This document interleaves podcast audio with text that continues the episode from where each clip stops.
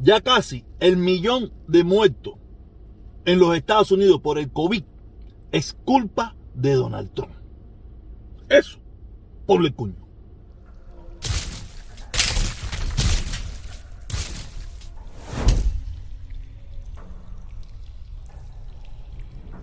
Hola, hola, hola, hola, hola. ¿Cómo está todo? ¿Cómo están todos? Buenos días, buenas tardes, buenas noches. Estamos partiendo la liga, estamos partiendo la liga, de verdad. Gracias, muchísimas gracias a todas las personas que están apoyando el canal. Gracias a todas esas personas que están participando en la directa que estamos teniendo todos estos días a las 3 de la tarde. Como saben, estos días no he tenido deseo de hacer Uber y me he quedado en mi casa eh, he estado haciendo las directas a las 3 de la tarde. O sea, antiguamente las hacía a las 2 y media, ahora las estoy haciendo a las 3 de la tarde. O sea, para tener un tiempo más de descanso, ¿ok? Si las cosas siguen como siguen, voy a tener que volver a empezar a las 2 y media, cosa que realmente no quiero. Porque de verdad necesito coger un 10, ¿ok? Nada, eh, ahora vamos a lo que venimos. Quiero empezar, quiero empezar, quiero empezar eh, preguntando, ¿dónde está la leche? ¿Qué pasó con la leche? Y usted dirá, ¿de qué tú estás hablando? Protesta. Le voy a poner este videito que me encontré en las redes sociales de la situación de Cuba, eh, puesto por un cubano que vive en la isla, cómo está la situación de él. Y después vamos a analizarlo. Buenas noches, me llamo José Díaz Porto y soy retirado de la Marina Mercante con un salario de 1.678 pesos. Fíjese que si ese salario es bueno, que yo, o sea, le tuve que poner al refrigerador de mi casa el coco. ¿Por qué? Porque lo único que tiene es agua adentro. Yo le voy a enseñar y demostrar. Mira, eso es lo que tengo. Y este pedacito de carne que me dan para 30 días. Para la niña. Para la niña que tiene 8 meses. Esa niña de 8 meses pide de todo. Pide leche, que no hay leche. Pide compota, que no hay compota. Pide merienda, no tengo merienda. Y, y en definitiva, esto es un asco. Esto nosotros no... Este, la- este el poquito de leche que resolví yo por ahí. Porque la leche en polvo no ha venido, las compotas no han venido. Yo tengo que ir a las canteras por ir por los montes a buscar chatarra y hierro y todo eso para poderlo ayudar a él, porque el sueldo, él cobra de 24 en 24. Nos morimos de hambre si nos estamos muriendo, sé que no hay nada que comer. Y nosotros lo que pedimos es libertad, libertad, patria y vida, porque el pueblo se está muriendo de hambre y entonces lo- lo- los dirigentes son los que están viviendo, barrigones y gordos. Como pudieron ver en este video, este señor se está quejando de la penuria situación en la que vive. Un señor que probablemente fue por muchos años de los que aman y construyen, pero hoy en día se siente abandonado por ese sistema que no funciona. ¿Sabes? Que es obvio que no funciona. Un sistema que no sirve para nada. ¿Me entiendes? Un, señor que nos está explicando que gana mil y pico de pesos eh, porque él es retirado, tiene una niña chiquita que no sé eh, si es una nieta, no sé, ese no es el problema. Pero el problema es que la situación en la que él vive es calamitosa. Y solamente, no es él, así vive el, la mayoría del pueblo cubano. La mayoría del pueblo cubano vive en una, en una situación tan calamitosa como esa. Algunas personas que tienen ciertas posibilidades de que la familia le manden unos dolaritos que no le resuelven todos sus problemas, porque yo le mando unos dolaritos a mi mamá y yo no le resuelvo todos los problemas, tiene un poquito de posibilidades mejores, pero tiene el mismo problema de la escasez de producto. Estoy seguro que alguien me saldrá a decir, no, que si el embargo. Ya yo, yo lo vengo diciendo hace unos meses para acá. O sea, yo era una persona que creía en eso. Yo era una persona que luchaba en contra de eso. Y todos aquí lo saben que hice caravana, hice famoso a muchísima gente en esa gracia. Pero cuando abrí los ojos, gracias a mi hermano Junior García, que me lo explicó de una forma muy clara, donde los únicos responsables de que haya un embargo en Cuba es el gobierno cubano. y que sigue encaprichado en mantenerlo. Porque en Cuba hay un doble embargo. El embargo que tiene Estados Unidos y el embargo y el bloqueo. Porque en Cuba el, el gobierno cubano sí tiene un bloqueo al pueblo cubano. Porque como yo lo vengo diciendo, en su peor momento, donde supuestamente el embargo y la sanción y todo ha sido lo peor del mundo, hicieron no sé cuántos cientos de aperturas. Quiere decir que, que, que ellos mismos tenían bloqueado al pueblo cubano. O sea, porque esas aperturas podían haberse hecho hace 30, 40, 50 años atrás. Y hoy, por lo menos, no tuvieran esta cantidad de problemas que tienen por ellos mismos. Por eso le pregunto, Carlos Lazo, ¿dónde está la leche para este señor? ¿Dónde está la leche para esa persona? Quiere decir que, que el esfuerzo que tú estás haciendo por apoyar una dictadura y por beneficiar a un pueblo es por gusto, porque en definitiva ese esfuerzo no va a llegar a la mayor parte del pueblo. Un, un sector muy pequeño va a, ser, va, va a sentirse beneficiado por el sacrificio tuyo y de muchísima gente más pero al final la dictadura totalitaria es la que tiene bloqueada a ese pueblo y en su capricho de mantener un sistema político e ideológico en ese país va a seguir llevándole pobreza, miseria a ese pueblo. Quiere decir, el sacrificio de los comunanguitas, el sacrificio ese tuyo, que, que, para ellos no es sacrificio, ustedes lo están haciendo de puro corazón o de puro de la forma que lo estén haciendo. Yo no estoy en contra de lo que ustedes hacen. Pero el problema es que a estas personas, a este señor, no le va a llegar nada de lo que tú estás haciendo. Y lo que sí, como único, le pudiera llegar una mejoría, un beneficio, y, y haciendo las cosas mejor y haciéndolas bien entre cubanos, es acabando con ese sistema que lo único que ha llevado ha sido pobreza, miseria, sufrimiento y muerte a ese pueblo. Ahí está el ejemplo. Ahí tenemos un ejemplo latente. Un señor que probablemente es de esa, de las consignitas tuyas esa, de los que aman y construyen y, fue marinero y dice el tipo luchó durísimo por la revolución y mucha gente, muchas veces se le propusieron, oye, ¿por qué tú no te quedas? No, no, no, lo mío, yo no me quedo nada, lo mío es la revolución, lo mío es patria muerte, venceremos. Y al final mira cómo le paga la patria muerte y venceremos. Estoy seguro que, que si hoy en día tú te sientas y le preguntas, ¿qué hola? Que Coño, estoy arrepentido no haberme quedado en España, en Holanda, en Francia, en Canadá, en Venezuela. Sabrá Dios por cuántos países del mundo pasó. Y nunca se quiso quedar porque él, él era un patrio muerte probablemente. No tengo la certeza, pero estoy seguro de que lo era. Estoy seguro, casi seguro que lo era. Y entonces, esa es la traición. Esa es la traición que ha hecho ese sistema. Porque podemos decir que eso pasa en muchas partes del mundo. Sí, pero en ninguna parte del mundo se hizo una revolución con cientos y miles de muertos para acabar con eso. Esa es la diferencia. En Estados Unidos hay problema. Hay personas igual que tienen ese mismo problema. En Francia, en Alemania, en Canadá, en muchísimos lugares del mundo hay gente que tiene el mismo problema. Pero el problema es que en ninguno de esos países se hizo una revolución para acabar con eso. Una revolución que tiene cientos de muertos, una revolución que tiene miles de presos, una revolución que tiene miles de personas con la cabeza baja. Ese es el problema, esa es la diferencia. Porque estoy seguro, los comunanguitas van a salir, sí, eso pasa. Y sí, sí, es verdad. Pero la diferencia es esa. En Cuba murieron miles de cubanos de ambas partes, de ambos lados de la, doctrina política para que eso no pasara más.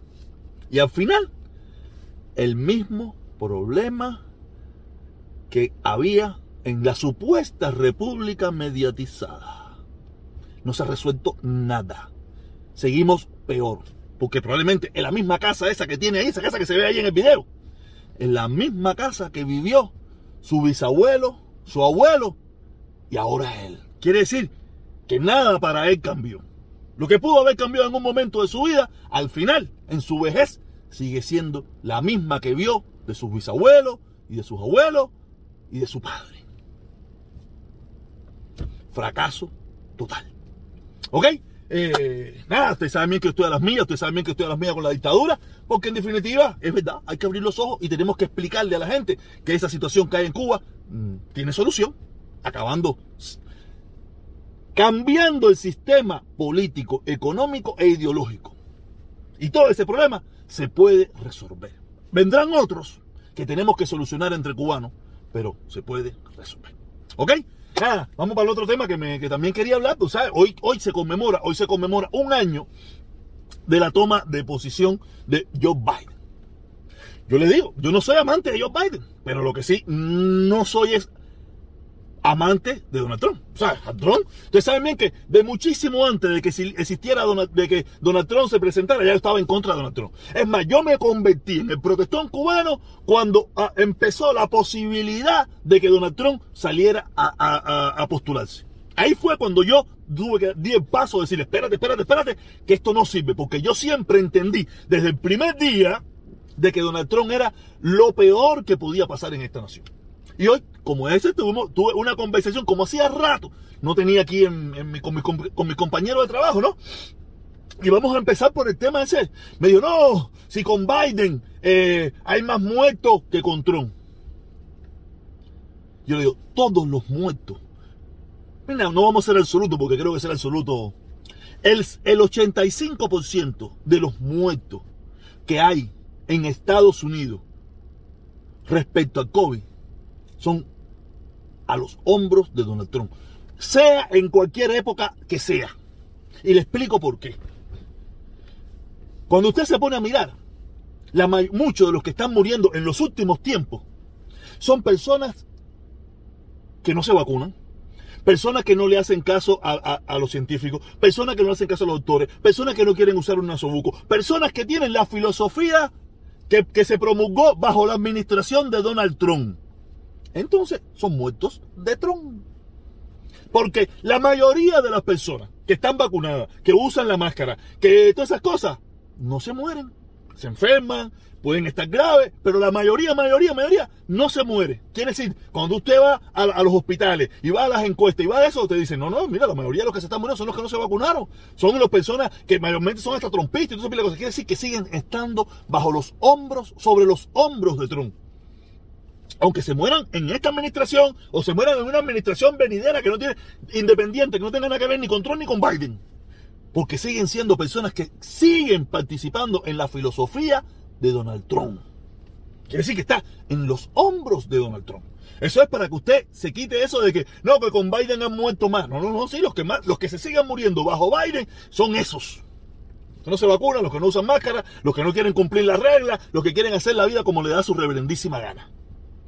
Entonces, ese es un punto que quería tocar, ¿no? Quería tocar otro punto. Me están hablando de que eh, Biden tiene ahora mismo un 48% de desaprobación. Tú sabes, en la balanza el, el 50 y pico por ciento desaprueba. El 50 y pico por ciento de la población norteamericana desaprueba la administración de Biden. Cuando tú vas a la historia, en el, en el primer año, en el primer año de Biden, de, Trump, Biden, Trump tenía solamente el 38%, déjame explicarlo bien porque ese mismo problema me costó cuando estuvimos conversando, de aprobación. El 38% de aprobación. Quiere decir que tenía un 60 y pico largo de desaprobación, ¿sabes? La mayoría no lo quería. Cuando tú mirabas el mismo año, el mismo año, el primer año de Trump, el primer año de Biden, no, que Biden tiene 48 y Trump en su momento. Búsquenlo. Ya digo, 38% solamente de, le digo, el, el 60 y pico por ciento de los norteamericanos no lo quería. Jamás y nunca logró llegar al 50%. Biden ha, tenido momentos que ha estado sobre el 51, el 52. Ahora mismo está en el 48. Pero Trump nunca llegó ni al 50%. Lo pueden buscar en los cuatro años de su presidencia. Bajo la administración Trump, se perdieron 2 millones de empleos en cuatro años. Bajo la administración Biden, en, un año se han creado 6 millones de empleos. Bajo la administración Trump, en cuatro años, el, el promedio de desempleo estaba sobre el 3.7. Ahora mismo está en 3.3. Quiere decir que a usted no le gusta Biden, no le gusta Biden y no va a haber nada bueno en Biden como usted tampoco le gustó Obama y nunca vio nada bueno en Obama. Esa, ustedes no van a encontrar nada bueno. Que, es, que esa es la parte un poco extraña. Yo he encontrado algunas cosas buenas en, Trump. Yo encontré algunas cosas buenas. Usted que está en contra de Biden, yo estoy seguro que usted no encuentra nada, porque usted, usted, usted ya no, usted no es una persona, un opositor, usted no es un disidente, usted es una persona que está en contra de la política, no, usted es un fanático. Usted es un fanático que me habla, no, que mira cómo está eh, la gasolina, mira cómo está eh, la, la inflación. Dígame en qué país del mundo la gasolina no ha subido de precio. Dígame en qué país del mundo no hay desabastecimiento. Dígame en qué país del mundo no hay problema con, con, subida de precio de los productos. En qué país del mundo no hay escasez de productos. Y que yo sepa, Biden no es presidente del mundo entero. Eso está pasando a nivel mundial. Por eso yo estaba poniendo un post que decía, Biden, el presidente más poderoso de la historia de los Estados Unidos, porque tiene el mundo entero y al revés. Esa es la estupidez la tontería y la anormalidad de todos los que apoyan a Trump, que todos sin excepción son anormales, estúpidos e imbéciles. Porque en su, en su, en su, no es fanatismo, en su fanatismo de un hombre, en el fanatismo a un hombre, han perdido completamente la razón. Han perdido completamente la razón. sus análisis son análisis tontos, análisis locos. Ah, está, está demente, está demente, está demente. ¿Cuál es la diferencia de edad entre Trump y Biden? Un año. Un año, no hay diferencia. Pero es que ustedes son, ustedes los trompistas, la gente que apoyan a Trump, los republicanos, ustedes están demente, ustedes perdieron la razón. Yo puedo entender que a usted no le puede gustar Biden, pero de la forma que ustedes defienden las políticas de Trump, yo donde único lo he visto ha sido en los ayatolas y en los comunistas en Cuba. Hay en Corea del Norte. Ah, los comunistas en Cuba no, nosotros los que vivíamos en Cuba, que defendíamos a Fidel, en primer lugar, hasta lo entiendo, no hay otra visión, era lo único que veíamos, nos decían que era el, Superman del planeta, ¿qué, qué, qué tú vas a hacer si tú no tienes otra visión? Pero nosotros aquí tenemos otra visión, nosotros aquí tenemos otra perspectiva, nosotros aquí tenemos otra forma de ver, otra forma de, identificar todo esto. Y usted me repita lo que hacen los, los, los Easy, lo que hacen en Corea del Norte, lo que hacíamos nosotros en Cuba. Nah, olvídate de eso. Usted no puede estar bien de la cabeza. ¿Ok? O Biden, el presidente con más poder en la historia de la humanidad. Tiene el mundo vivo al revés. Nos vemos, caballeros, hoy a las 3 de la tarde, como siempre, para hablar, conversar, decir las cosas como, como vemos, como queremos, como nos da la gana. Biden, un año en la presidencia. No, no es que me guste Biden, pero sí detesto a Trump, porque siempre supe que iba a ser lo peor que iba a pasar por este país. No ha habido un momento en la historia donde se atacó a con más fiereza a las instituciones de los Estados Unidos que bajo la administración Trump. No son perfectas, pero ¿cuáles son las perfectas? Las de Cuba, las de Rusia, las de Venezuela, las de Corea del Norte. Esas son las que te gustan. Esas son las que te gustan, trompeta. y lo peor de todo, que te decían que todo es una mierda, que todo... Y después te decían que Estados Unidos era el mejor país del mundo. No entiendo nada. Para ser trompeta, para ser un republicano, hay que estar más de la cabeza. Dicho. Nos vemos.